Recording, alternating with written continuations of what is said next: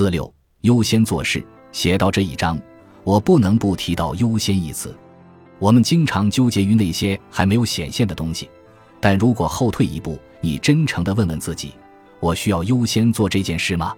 答案很可能是否定的，除非你想优先做某事，否则你是不会动手的。请相信我，如果你同时有太多优先事项，你恐怕很难完成它们，特别是和金钱有关的时候。首先，一次只专注于一件你想实现的事情就很好。想清楚为什么这件事对你这么重要，它会改变你生活的哪些方面？你怎样才能过得一天比一天好呢？我曾经读过加里·凯勒的《最重要的事只有一件》，书中说，成功的关键是一次只做一件事。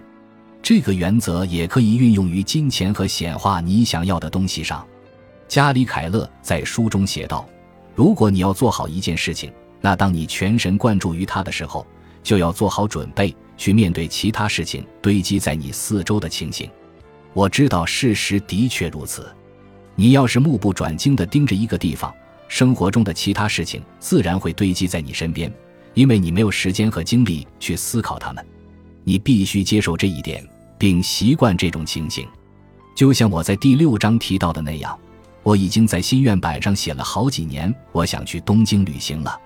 我去了吗？没有，因为我没准备优先实现去东京旅行的目标。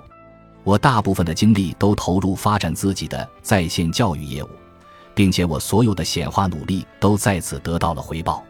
我毫不怀疑，如果我明天决定要优先实现去东京旅行，那么我很快会实现的。你想优先考虑哪些金钱事宜？